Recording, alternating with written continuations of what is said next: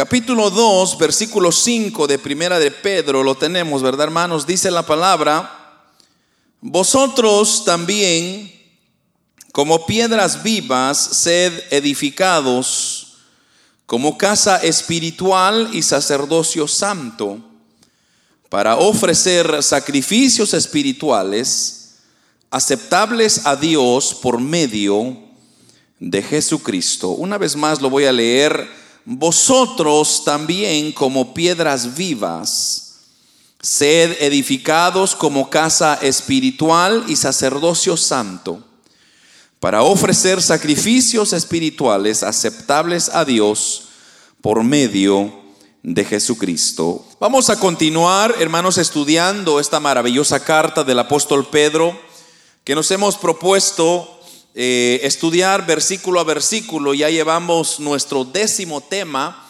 en este libro de Primera de Pedro.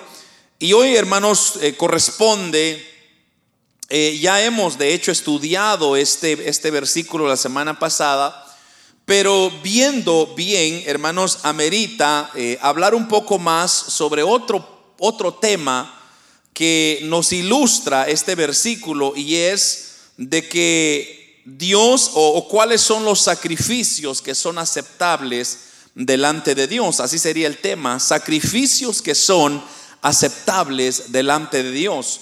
Cuando hablamos, hermanos, de sacrificio, obviamente estamos refiriéndonos a una ilustración que nos enseña todo el Antiguo Testamento y está bien plagado, bien enseñado el, el, diseño y el estilo de cómo estos sacrificios, hermanos, tienen que realizarse.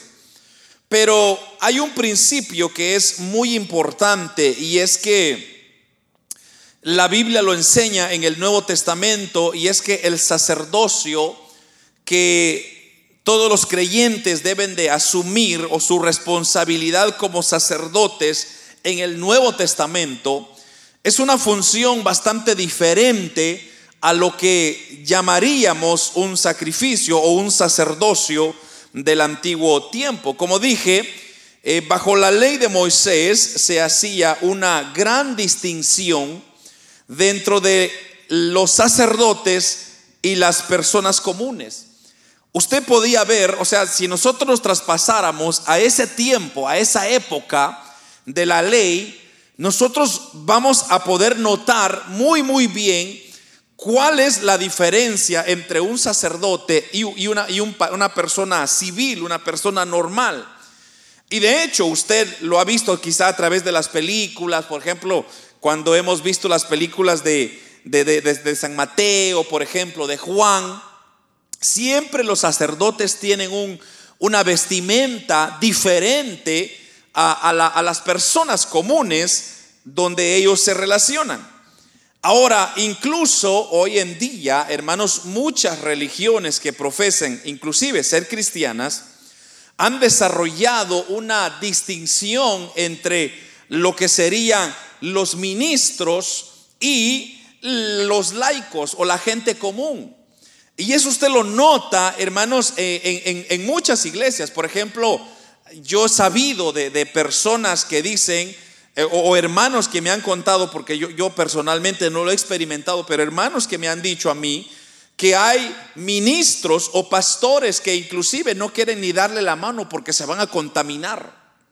Imagínense usted, solo para que tenga una idea, que hay una distinción muy, muy, muy, muy, muy rara, muy extraña, porque hay personas que han llegado como que a adquirir cierta cierto nivel de espiritual, cierto nivel de estatus, no sé cómo llamarle, pero ellos piensan de que como han llegado, tienen tantos años en el Evangelio, ya ahora poseen una corbata, un buen saco, entonces ya como que ahora el resto que solamente me mire de lejos, pero no de cerca. Cosa que es muy contraria a la palabra de Dios, porque si nosotros vemos el ejemplo que el Señor Jesús nos da es que Él siempre está cerca de las ovejas. Y en el, y en el Nuevo Testamento, en, los, en los libros, por ejemplo, de Mateo, Marcos y Lucas, nosotros vamos a notar, y Juan también, que Jesús lo criticaban mucho porque él se juntaba con las personas, digamos que no de clase. Entonces los fariseos, que eran los sacerdotes, venían y juzgaban al maestro. Y le decían, si este fuera maestro, imagínense lo que decían, si este fuera maestro, profeta, como dice ser, supiera la clase de gente con que se está metiendo.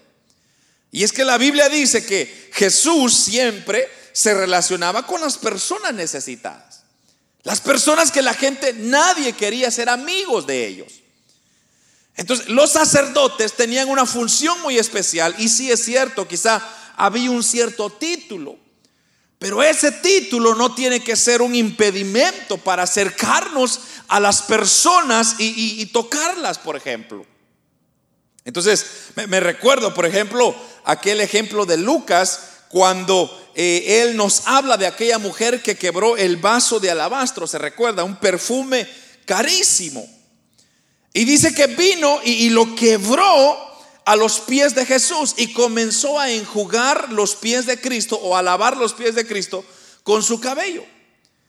Entonces, la mayoría de gente que estaba reunida ahí, en vez de, de ver eso como, como algo tan especial, lo que ellos comenzaron fue a juzgarla y a juzgar a Cristo y a decir, ¿cómo es posible? Que una pecadora, una mujer de la calle puede venir y acercarse al maestro. Entonces, ¿por qué? Porque los sacerdotes habían hecho una distinción. Y como dije, hoy en día eso es muy común. Por ejemplo, las personas que se llaman apóstol, y lo pongo en comillas porque ya apóstoles hoy en día ya no hay. Pero ellos se han puesto el título de apóstol. Entonces, si es el no, no toquen al apóstol. Hay apóstoles que tienen sus, sus, sus guardias de, de seguridad, imagínense. ¿Qué tipo de apóstol son esos? Ahora, lo que el apóstol Pedro nos está enseñando aquí, quien ese sí es un apóstol, nos está haciendo referencia a lo que el apóstol Juan dijo en Apocalipsis. Si usted lee Apocalipsis capítulo 1 conmigo en el versículo 5 y 6, mire cómo nos narra eh, el apóstol Juan o cómo nos, nos habla el apóstol Juan a nosotros. Y mire lo que dice en el capítulo 1, versículos 5 y 6 de Apocalipsis.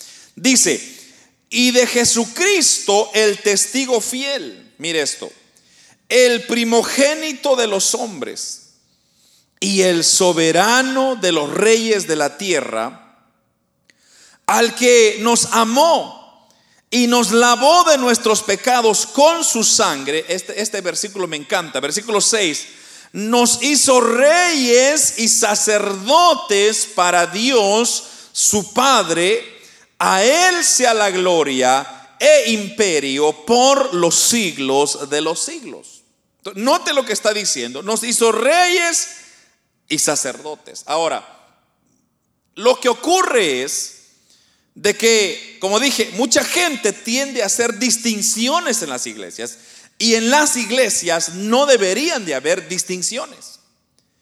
Si una persona fuese el apóstol, por ejemplo, si digamos que hubiera un apóstol, ese apóstol debería ser la persona más humilde, la que debería estar entre los hermanos más cercanos a ellos, motivándoles. Pero como digo, ¿qué es lo que vemos hoy en día? Es lo, opuesto, es el hecho de que ahora vemos de que si hay una, ahora el apóstol es una personalidad, ya hasta lo endiosamos muchas veces. O hay pastores inclusive que ellos se creen de la misma manera. Pero en el capítulo 2, versículo 9 de Primera de Pedro, ahí donde estábamos, ahí, ahí básicamente ahí mismo, Mire lo que dice el versículo 9, pero lo voy a leer en la NBI, en la versión NBI, versículo 9 del capítulo 2 de Primera de Pedro. Mire lo que dice. Pero ustedes, dice, son linaje escogido. Un real sacerdocio, nación santa, pueblo que pertenece a Dios, ¿para qué? Proclamen las obras maravillosas de aquel que los llamó de las tinieblas a su luz admirable. No nótese lo que está diciendo. pero a ustedes que son linaje escogido, real sacerdocio. Ahora, el hecho es que en Cristo todos somos iguales. ¿A qué me refiero? En Cristo, en el Nuevo Testamento, ya no hay una diferencia ahora entre un sacerdote, eh, un apóstol, un profeta. Todos somos iguales. O sea, todos caemos bajo la misma categoría. El hecho de que haya un ministro o un pastor, por ejemplo, porque es el término que nosotros más usamos, un pastor, no significa que el pastor es más que las ovejas. Todos somos iguales en el Señor.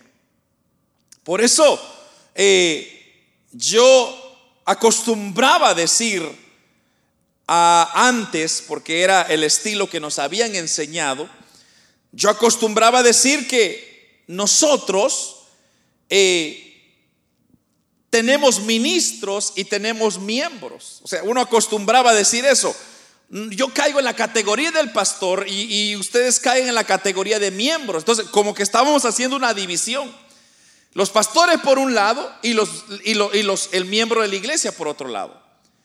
Pero si nosotros hacemos esa división, entonces estaríamos partiendo el cuerpo de Cristo.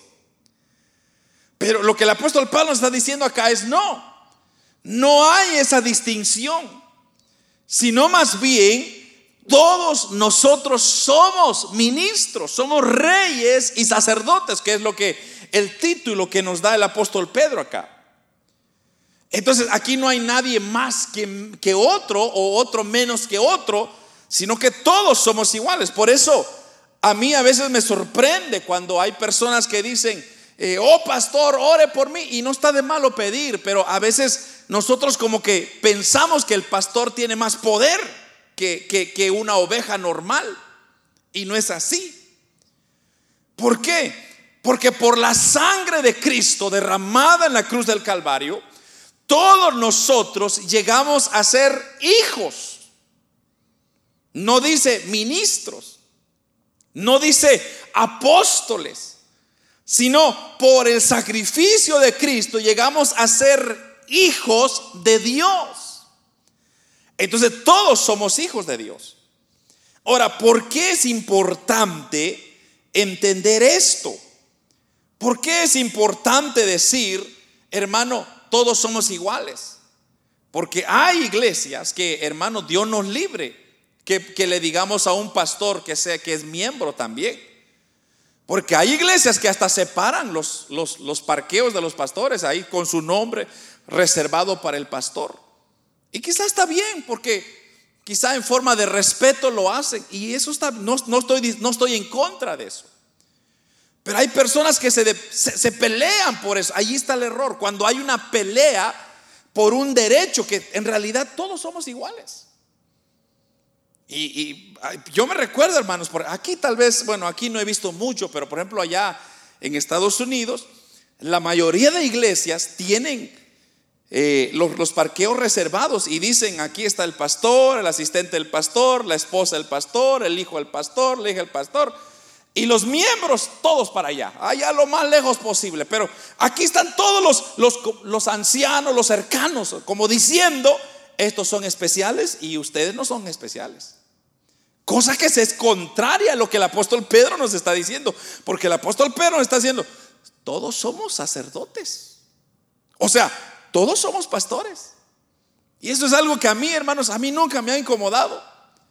Como le digo, yo he tenido esa experiencia donde a mí me han dicho, hermano, usted está en el, en el espacio del pastor, por favor quítese. Ah, vale, dije yo, no hay problema, yo me voy. Pero hay personas que pelean por ese título, pero en realidad viéndolo de una perspectiva espiritual, todos somos sacerdocios reales. Es lo que dice el versículo 5, la cual hemos leído. Vosotros también como piedras vivas, sed edificados como casa espiritual y sacerdocio santo. O sea, todos somos sacerdotes. Entonces, Ahora, la, pregunta es, ¿por qué el apóstol Pedro nos da este título? Y esa era la pregunta que yo me hacía, ¿por qué el apóstol Pedro nos dice, y el apóstol Juan, que ya acabamos de leer en Apocalipsis, nos dice que somos sacerdotes. Entonces, nos dice que nosotros somos sacerdotes porque si regresamos un poquito en el antiguo tiempo, el trabajo o la función de los sacerdotes es ofrecer sacrificios. Y esos sacrificios se tenían, o sea, los sacerdotes eran los representantes delante de Dios para con los hombres. Entonces los hombres no podían ir a Dios directamente, sino que tenían que ir un, por un medio. Y ese medio se llamaban sacerdotes. Entonces ahora nosotros ya no necesitamos un medio. Porque a través del sacrificio de Cristo eso se rompió. Y ya hemos estudiado antes que el velo se rasgó de arriba para abajo como diciendo, ya no hay más barrera, ya no hay más límites para aquel que quiera acercarse a Dios, puede ir y acercarse confiadamente delante de su trono. Ahora, como dije, entonces, ¿por qué el apóstol Pedro nos está llamando a nosotros apóstoles? Hay dos razones. Primero, para ofrecer sacrificios espirituales. Y segundo, hacer sacrificios que sean aceptados por medio de Jesucristo.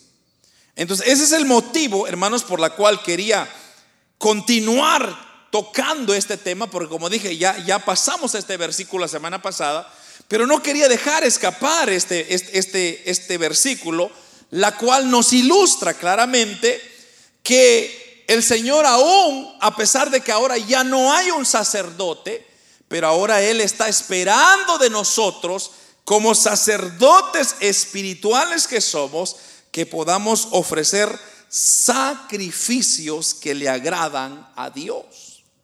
Entonces, eso es lo que vamos a ver ahora. Entonces, aquí le va cinco tipos de sacrificios que nosotros como cristianos debemos de ofrecer a Dios. Y vamos a ir un poquito lento para poder ir entendiendo lo que nos está diciendo. Entonces, primero, quiero llevarle a Romanos capítulo 12, versículo 1 y 2.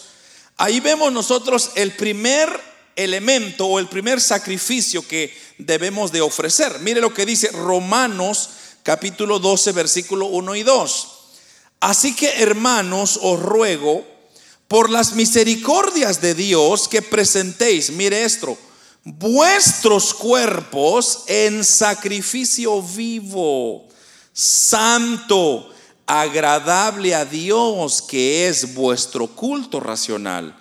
Y no os conforméis a este siglo, sino transformaos por medio de la renovación de vuestro entendimiento, para que comprobéis cuál sea la buena voluntad de Dios, agradable y perfecta. Entonces, primero, el primer tipo de sacrificio que el Señor nos está pidiendo a nosotros como cristianos o como sacerdotes espirituales es ofrecer nuestros cuerpos como sacrificios vivos. Eso es lo primero que el Señor nos está pidiendo. Ofrecer nuestros cuerpos como sacrificios vivos delante de Dios. Ahora, ¿cómo podemos nosotros ofrecer nuestros cuerpos como un sacrificio vivo para Dios? Manteniéndonos en santidad, guardando los mandamientos de Dios agradando a Dios en todo tiempo con nuestro cuerpo. Entonces, cuando nosotros guardamos de todos esos elementos, entonces llegamos a agradar y, nuestra, nuestra ofrenda es agradable delante de Dios. Segundo, o sea, primero es un cuerpo, nuestro cuerpo como sacrificio vivo delante de Dios. Segundo, un estilo de vida caracterizado por el amor. Y eso lo vemos en Efesios, por ejemplo, Efesios 1, 2 o 5, 1 y 2, capítulo 5 de Efesios, versículos 1 y 2, mire lo que dice.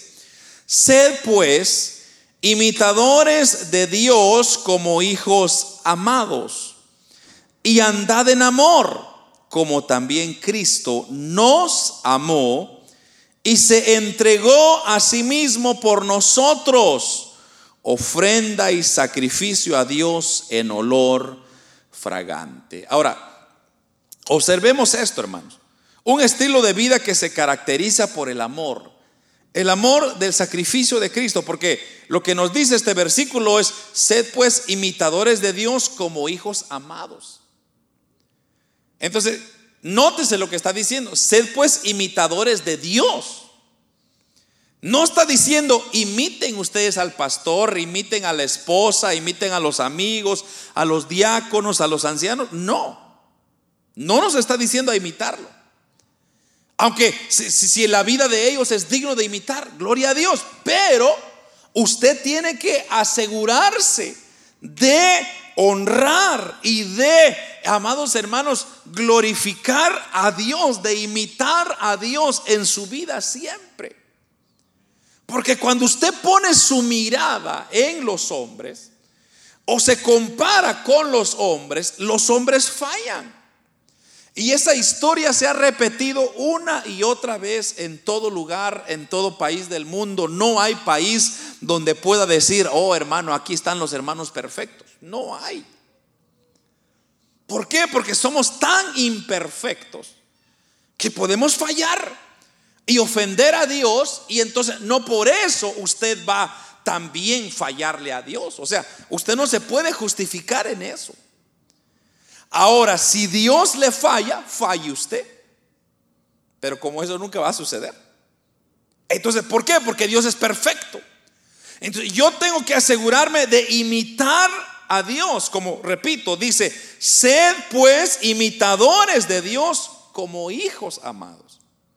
Pero mire esto, versículo 2, y andad en amor como también Cristo nos amó. Ahora, eso, eso me llama mucho la atención. Porque andad en amor o andar en amor, como dice este versículo, nos está recordando de cómo Cristo, hermanos, desenvolvió su ministerio en esta tierra. Usted no va a ver un Cristo peleando con las personas. Usted no va a ver un Cristo defendiendo sus derechos con las personas o reclamando privilegios. O a menos que usted tenga una Biblia donde así se mira, pero la mía no. Usted no va a venir a un, Jesús, ¿verdad? A, reclamar, por ejemplo, las bodas de Caná, la, que fue donde hizo el primer milagro, donde el vino se el agua se convirtió en vino. Entonces, usted no ve a un Jesús reclamando, va diciendo, a ver, anfitriones, ¿dónde está el vino? ¿Por qué no tienen vino? O cuando la mamá de Jesús le dijo, Jesús, fíjate que se acabó el vino. Entonces él pudo haber dicho, pero qué, ¿y eso por qué? ¿Qué, por qué me vienen a decir a mí? ¿Acaso yo organicé la fiesta? Él pudo haberse defendido y haber dicho un montón de cosas y era real. Pero ¿qué vemos a un Cristo? Un Cristo con amor. A un Cristo supliendo las necesidades en tiempos difíciles. Entonces, repito, ahí tenemos nosotros una imitación que tenemos que hacer. Por eso, como le digo, muchos cristianos fracasan porque ponen su mirada en los hombres y los hombres fallan todo el tiempo.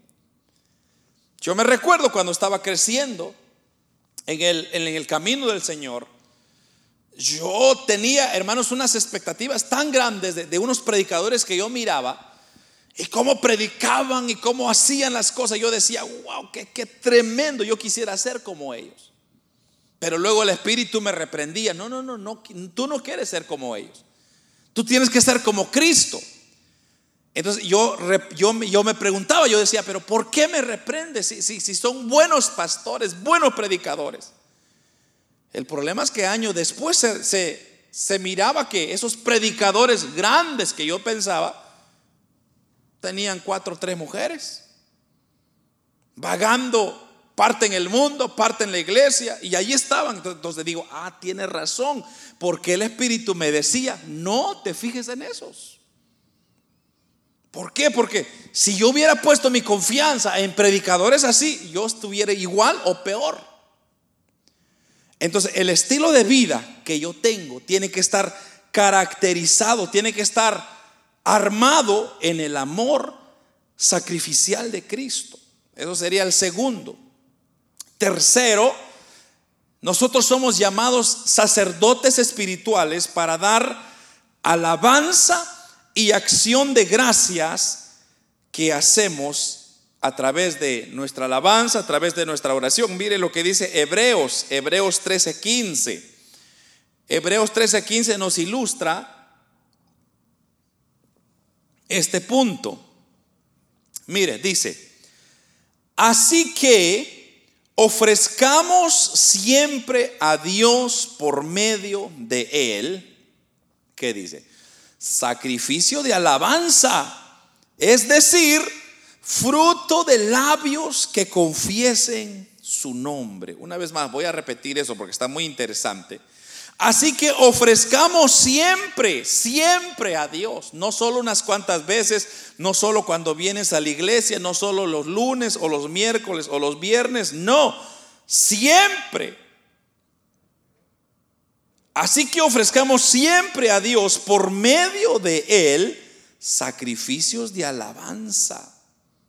Es decir, fruto de labios que confiesan su nombre. Mire, hermano, esto está muy interesante porque esto va para muchos cristianos que tienen años en la iglesia, en, los, el Evangelio, en las iglesias. Y todavía no se han aprendido los coritos. No, todavía no alaban a Dios, todavía no usan sus palmas. Todavía no usan su adoración a Dios, hermano. Cada oportunidad que usted tiene de congregarse en algún lugar, alabe a Dios con todo su ser y corazón. No, no vaya usted a decir, no, hermano, como aquí ya no es mi iglesia, entonces yo no voy a aplaudir, yo no voy. Bueno, ¿y a, a, quién, a quién va a adorar usted entonces? ¿Qué va a hacer? ¿Va a ser un espectador nada más? Porque Dios no nos llamó a ser espectadores. Dios nos llamó a ser sacerdotes, linaje escogido, reyes y sacerdotes, dice. Entonces, el sacerdote tiene que cumplir con su, con su función.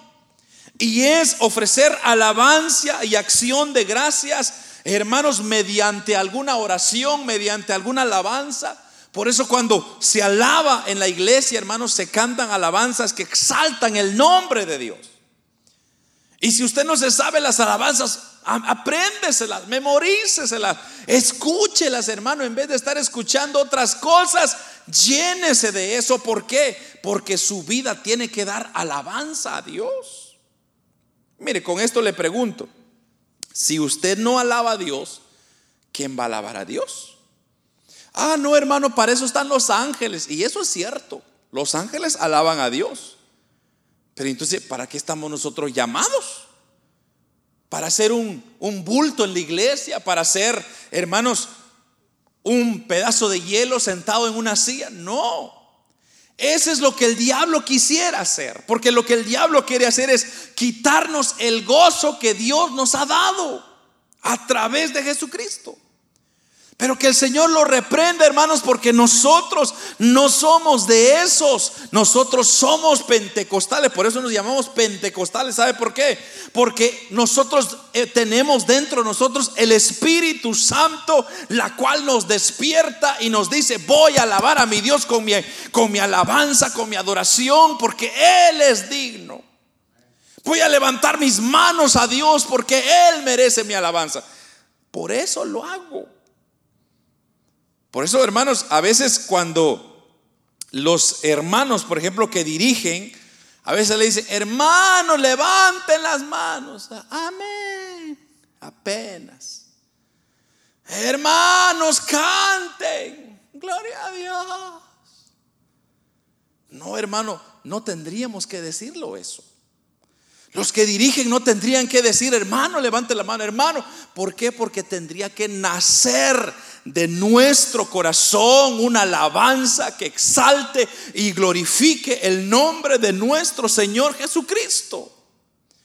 ¿Por qué? Porque dice, ofreced mediante de por medio de él sacrificio de alabanza. Ahora, ¿qué es un sacrificio? Como dije, en el antiguo tiempo las personas normales que habían, digamos que ofendido a Dios, habían cometido algún pecado, un mal pensamiento, algo y habían desagradado a Dios. O, podría ser un pecado físico también. Entonces ellos venían y traían el cordero y se lo daban al sacerdote. Y el sacerdote entonces tendría que ofrecer ese sacrificio a Dios por ese individuo. Entonces, cuando ese individuo volvía a pecar, otro sacrificio, el sacerdote una y otra vez, pero era el sacerdote el medio. Ahora Cristo dice, ahora ya no hay sacerdote, ahora eres tú con Dios. Entonces, ahora, ¿qué sacrificio le vas a dar tú a Dios? ¿Cómo te vas a presentar delante de Dios? Entonces, como repito, hermano, no podemos venir a la, a la iglesia y no alabar al Señor y no exaltar. ¿A qué venimos entonces? Ay, hermano, es que solo alabanzas nuevas cantan. Pues procuremos, hermanos, adorar a Dios cuando se pueda. Podemos agradar a Dios de muchas maneras. Pero el cuarto elemento es hacer el bien y compartir con los demás. Mire lo que dice Hebreos, también ahí mismo en Hebreos capítulo 13 versículo 16. Voy, a tener dos citas en este, en este versículo. Pero mire lo que dice eh, Hebreos 13, 16. Y de hacer bien y de la ayuda mutua no os olvidéis, porque de tales sacrificios se agrada a Dios. Una vez más, sacrificios. Entonces, eh, me pongan, si me pueden poner ahí eh, Filipenses capítulo 4, versículo 15 al 18. Pero luego, luego hablo un poco de eso. Pero miren lo que está diciendo Hebreos. Hebreos lo que nos está diciendo es hacer bien y de ayuda mutua. Entonces, ¿qué nos está mandando a hacer ahí? Compartir, de hacer lo bueno. Pero mire ahora lo que dice el apóstol Pablo en esta carta a Filipenses, capítulo 4, versículo 15. Y sabéis también vosotros, dice, oh Filipenses, que al principio de la predicación del Evangelio, cuando partí de Macedonia, ninguna iglesia participó conmigo en razón de dar y recibir, sino vosotros solos. Versículo 16. Pues aún a Tesalónica me enviasteis una y otra vez para mis necesidades. Mire, Aquí el apóstol Pablo está haciendo una referencia a que la, iglesia en Filipos era una iglesia muy sufrida, pero nunca se olvidó de el esfuerzo que hizo el apóstol Pablo de abrir una iglesia en Macedonia. Entonces, de hecho, en el capítulo 16, si no me equivoco, de Hechos, versículo 9, versículo 10 por ahí, el Señor le dice al apóstol Pablo y le dice, mira, apóstol Pablo, hay un individuo que está clamando allá en Macedonia para que pases y le lleves el Evangelio. Y de hecho, fíjese, qué curiosidad, que este versículo que le acabo de citar es el versículo que el Señor me mostró para venir a abrir una iglesia en este lugar. Este es un versículo clásico para nosotros. Entonces, yo miraba que había alguien clamando acá que se abriera una iglesia, que, que se predicara el Evangelio. Pero bueno, esa es nuestra historia, pero veamos la historia del apóstol Pablo. Así, ahí está, ahí me lo pusieron, Hechos 16.9, cabal. Y se le mostró a Pablo una visión de noche. Un varón macedonio estaba en pie rogándole, diciendo, pasa a Macedonia y ayúdanos. Entonces, Ahora, regresando a la cita que habíamos hablado a los filipenses, entonces el apóstol Pablo en agradecimiento les dice a los macedonios, miren, si hay alguien que se recordó de mí cuando yo tenía necesidad, y es que esta era curiosa, hermano, en la iglesia en Macedonia, ellos recogían una ofrenda y la guardaban y cuando tenían oportunidad se la mandaban al apóstol Pablo para ayudarlo a él en sus necesidades. Porque recuérdese que el apóstol Pablo estaba predicando de aquí para allá, entonces él no, a veces no tenía trabajo, entonces tenía que ayudarse de una forma económica. Entonces los hermanos de Macedonia le mandaban una ayuda a él siempre. Inclusive eh, hubo una ocasión cuando mandaron una ofrenda eh, por medio de Epofraditos, si usted se recuerda, y, él se enfermó de disentería y casi se muere por llevarle la ofrenda al apóstol Pablo. Entonces, pero vemos nosotros lo que está diciendo ahora aquí el apóstol Pablo, ah, pero aún a Tesalónica me enviasteis una y otra vez para mis necesidades. ¿Qué está haciendo el apóstol Pablo acá? Está compartiendo, está agradeciendo que así como nosotros somos sacerdotes, linaje escogido de Dios, tenemos la función de hacer el bien, de compartir con los hermanos, de compartir con la iglesia los bienes que tenemos. Ahora, el quinto o el quinto lugar sería el quinto el quinto sacrificio que Dios demanda de nosotros y ahorita voy a, a repasarlo. Dice, la forma inclusive de morir debe de glorificar a Dios. Mire esto, hermano, aún hasta cuando nos estemos muriendo, deberíamos de estar honrando a nuestro Dios. Mire lo que dice Filipenses capítulo 1, versículo 20. Hay varias porciones acá, pero creo que voy a leer solo dos. Filipenses 1:20. Me encanta esto, porque aquí una vez más el apóstol Pablo, mire, está hablando. Dice, conforme a mi anhelo y esperanza de que en nada seré avergonzado. Antes bien, con toda confianza, como siempre, ahora también será magnificado Cristo en mi cuerpo. Mire esto, por vida o por muerte. Lo que el apóstol Pablo estaba diciendo es, aunque yo esté muerto, voy a seguir glorificando a Dios. Y sí que sí, hermano. Porque mire, hasta hoy en día estamos hablando de la vida del apóstol Pablo y el nombre del Señor se sigue glorificando. La, la, pregunta que yo le hago siempre a ustedes, a los hermanos, es, bueno, ¿cómo quiere usted que lo recordemos nosotros cuando usted ya no esté con nosotros? O sea, me refiero cuando usted parta con el Señor. Lo vamos a recordar como aquel hermano que ese hermano adoraba al Señor, ese hermano se apasionaba, o aquel hermano, ay hermano, ese hermano, uh, ni mencionemos de él. Es más, ni lo recordemos. ¿Verdad que se siente feo? A que digan a uno, ay hermano, ese hermanito, gracias a Dios que se lo llevó el Señor. Imagínese, hermano. Sería feo eso. Pero en cambio que dijeran de nosotros, ay, otro hermano como ese hermano nunca ha habido y nunca lo va a haber. Ese hermano fue un hermano apasionado por del Señor. Un hermano que se esforzó haciendo la voluntad. Un hermano que se entregó. Hermano, eso es lo que nosotros tenemos que dejar. Esos son los precedentes que tenemos que dejar en esta tierra. Eso es lo que el apóstol Pedro está diciendo. Entonces voy a repasar. El primero, el primer sacrificio o tipo de sacrificio que tenemos que ofrecer a Dios como cristianos es nuestros cuerpos como sacrificios vivos. Segundo, un estilo de vida que que, refleje el amor de Cristo, el amor sacrificial, ese amor de sacrificio, ese amor que no espera nada, sino que da siempre de corazón.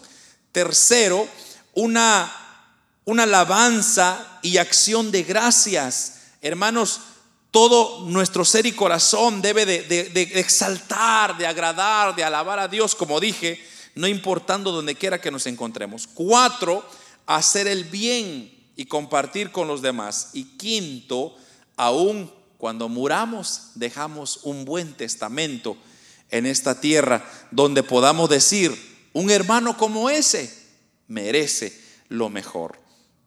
Por eso, hermanos, como le dije, hay personas que cuando se mueren, la mayoría dice, no, gracias a Dios que se lo llevó el Señor. Ya era tiempo, hermano.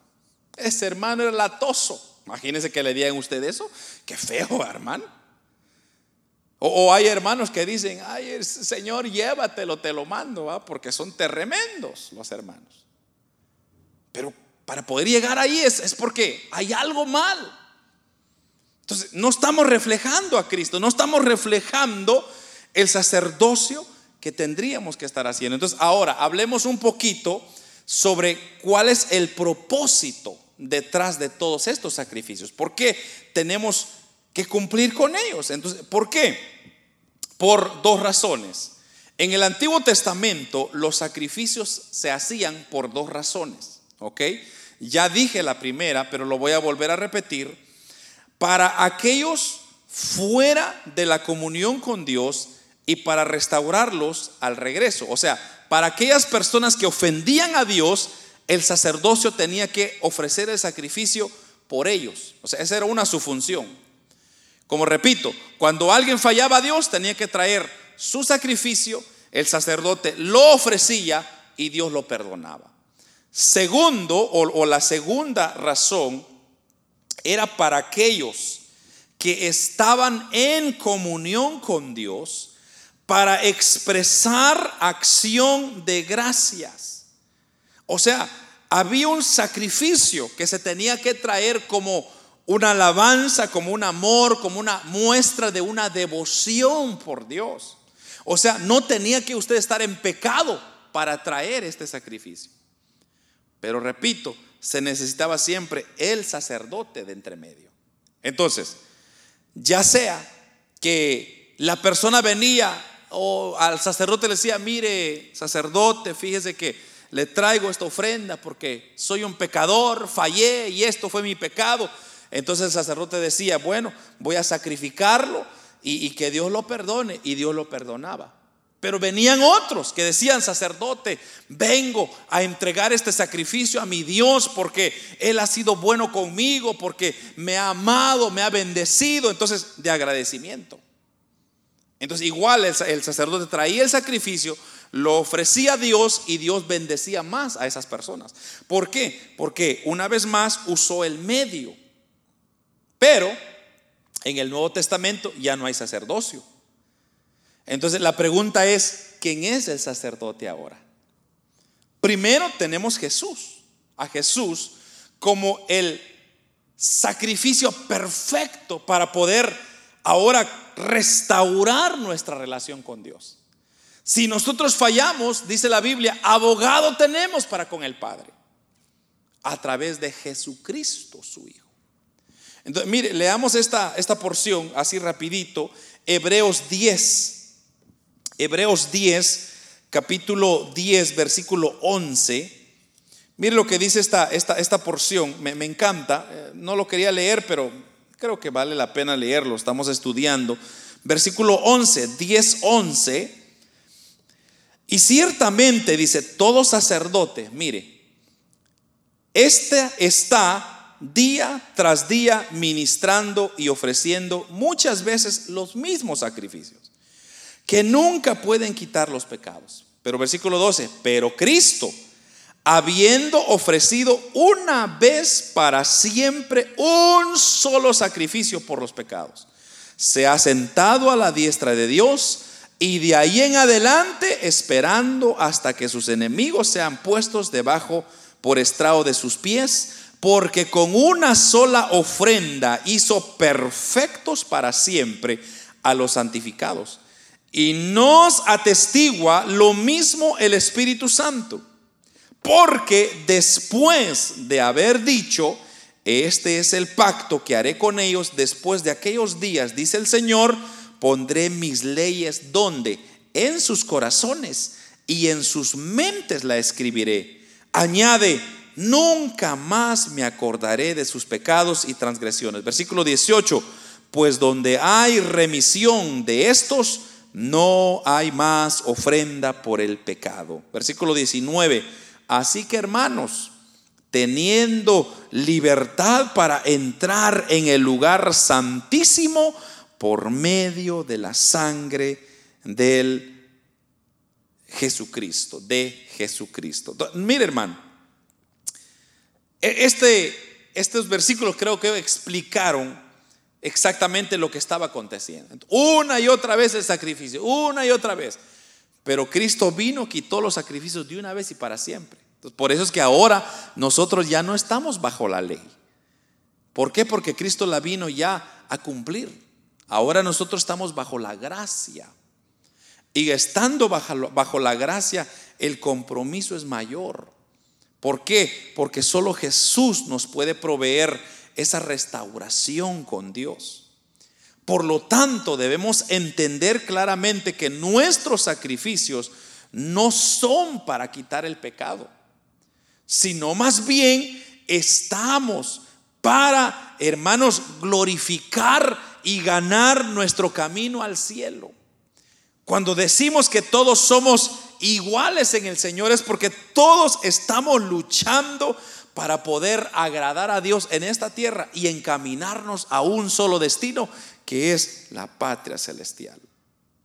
Ahora, yo le pregunto a usted, ¿cuántas cosas buenas no ha hecho Dios con nosotros? Yo soy el primero en decirle, uh, hermano, yo estoy en deuda con Dios. Dios ha hecho tantas cosas. Ok, entonces, si Dios ha hecho tantas cosas conmigo, ¿por qué no le canto? ¿Por qué no le alabo? ¿Por qué no le glorifico? ¿Por qué no me santifico entonces? ¿Por qué sigo sacando mi viejo yo, mi viejo hombre? Cuando dice la Biblia, ya no vivo yo, sino ahora Cristo vive en mí. Eso debería ser nuestra naturaleza de los sacrificios espirituales. Por eso le digo, hermano, cuando usted viene a la iglesia, usted es, un sacerdote, venga y honra y glorifique a Dios, sírvale a Dios con pasión.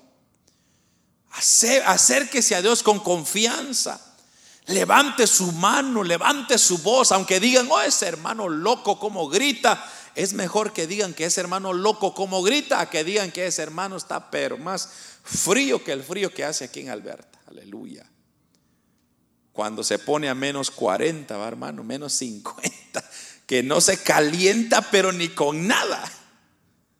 Imagínense tener una relación personal con Cristo frívola, hermano, fría.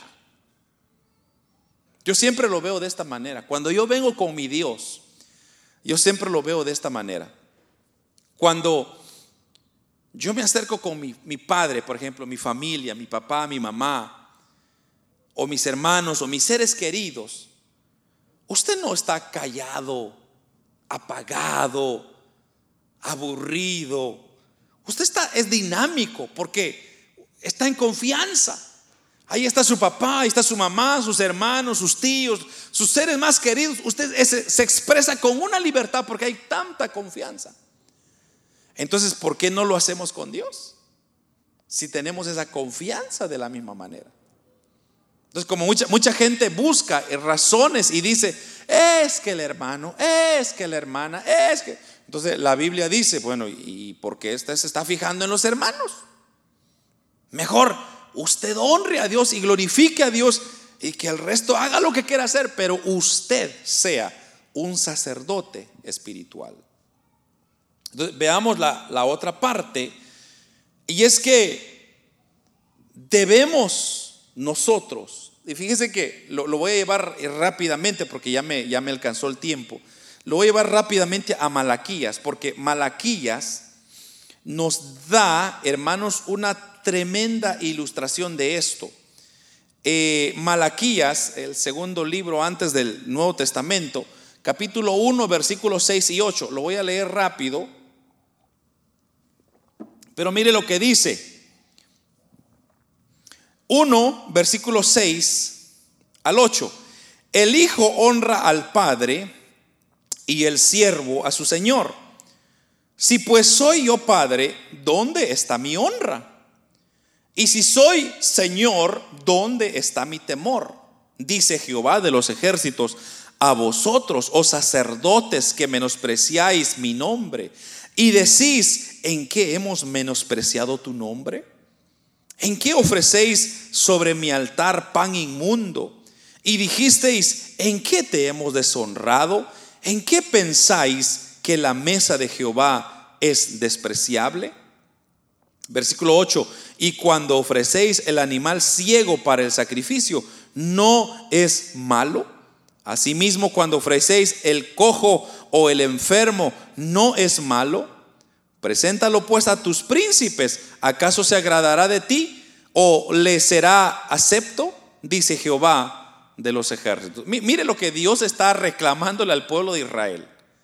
Le, está diciendo, bueno, si ustedes creen que yo soy su padre y soy su Señor, entonces, ¿dónde está mi honra? Ah, y eso es muy importante, hermanos. ¿Cómo es que nosotros podemos decir que Él es nuestro Dios, Él es mi Padre, Él es mi Señor? Y no le alabamos, y no le adoramos, no le exaltamos, no glorificamos su nombre. No le decimos, Padre, gracias porque eres un buen Dios, o, un agradecimiento, hermano. ¿Por qué no lo hacemos? Ahí está Dios reclamando, mire. Entonces, luego en el versículo 12 del mismo capítulo, de, capítulo 1 de Malaquías, 12 y 13, mire lo que dice esto todavía, más fuerte todavía. Y vosotros lo habéis profanado cuando decís, inmunda es la mesa de Jehová. Y cuando decís que sus alimentos es despreciable, su alimento es despreciable, habéis además dicho, oh, qué fastidio es esto. Y me despreciáis, dice Jehová de los ejércitos, y trajisteis lo hurtado, lo cojo, lo enfermo, o presentáis ofrenda. ¿Aceptaré yo esto con vuestras manos? Dice Jehová. Y remacha con este versículo 14, maldito el que engaña, el que teniendo machos en su rebaño promete y sacrifica a Jehová lo dañado. Porque yo soy el gran rey, dice Jehová de los ejércitos, mi nombre es temible en todas las naciones. Entonces, mire lo que Dios está diciendo acá, hermano, más fuerte todavía. Que lo que nosotros hacemos para Dios debe de ser con sinceridad y con celo. Yo digo, hermanos, y yo pienso que nosotros muchas veces no tomamos las cosas de Dios serio como deberían ser. Porque pensamos que es Dios, eh, Dios no se va a fijar en los detalles. Yo vengo y hago y digo lo que quiero como se me dé mi gana. Y Dios está diciendo, yo soy Dios, yo soy Jehová, ¿dónde está mi honra entonces?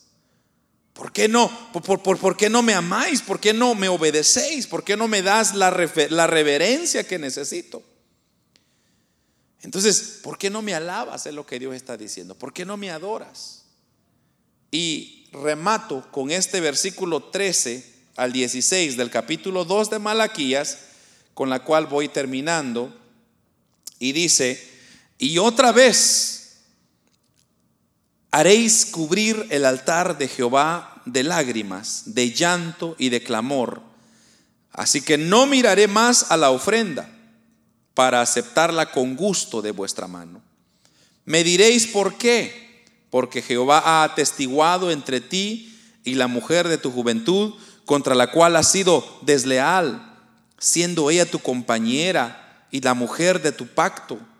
¿No hizo él uno habiendo en él abundancia de espíritu?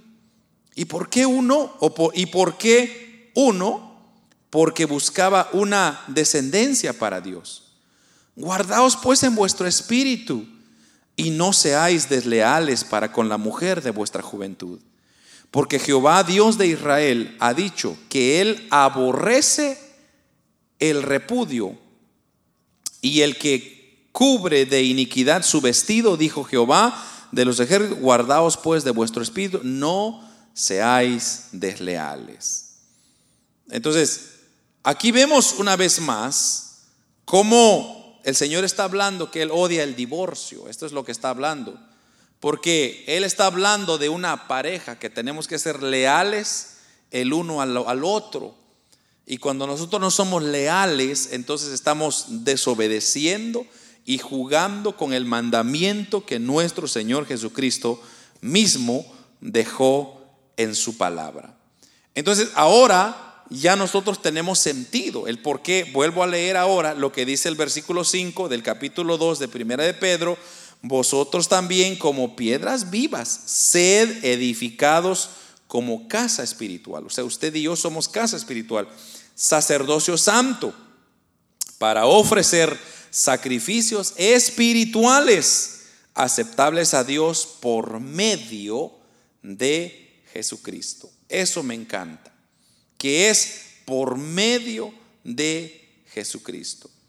Y cierro, hoy sí, cierro con el libro de los Salmos, capítulo 41, versículo 1 y 3, 1 al 3, dice, dichoso el que piensa en el débil el Señor lo librará en el día de la desgracia. El Señor lo protegerá y lo mantendrá con vida. Lo hará dichoso en la tierra y no lo entregará al capricho de sus adversarios. El Señor lo confortará cuando esté enfermo y lo alentará en el lecho del dolor. Esto es una promesa que Dios nos ha dado para nosotros cuando procuramos ser procuramos ser sacerdotes leales. Entonces, ya no debería de ser de haber diferencias en la iglesia, sino más bien lo que debería haber es hermandad, apoyo, hermanos, trabajar juntos, confianza, animarnos los unos a los otros, decir, hermano, siga adelante, hermano, alabemos al Señor, hermano, adoremos a Dios, agrademos a Dios. Eso debería ser las iglesias. Ese es el trabajo de la iglesia. No está llamado a hacer otra cosa, sino animar, porque, hermanos, en los días de Malaquías, el Señor estaba muy molesto con el pueblo de Israel, porque el pueblo de Israel no quiso hacer lo que Dios le mandó hacer. Y por eso, hermanos, más de 400 años de, de Zacarías a Mateo, hay más de 400 años donde Dios no dio ni una sola palabra. Cuatro generaciones pasaron sin oír a Dios. ¿Por qué? Por esto, por desobedientes. Porque no procuraron agradar a Dios, adorar a Dios. Hermano, yo he dicho una cosa, el día que Dios no nos visite en la iglesia, ese será el día más triste de la historia. Por eso procuremos, hermanos, que la gloria de Dios descienda siempre, que la presencia de Dios siempre esté con nosotros. ¿Por qué? Porque sin la presencia de Dios nosotros no somos nada, hermanos. Entonces, seamos sacerdotes para ofrecer sacrificios espirituales, aceptables por medio de nuestro Señor Jesucristo. Amén.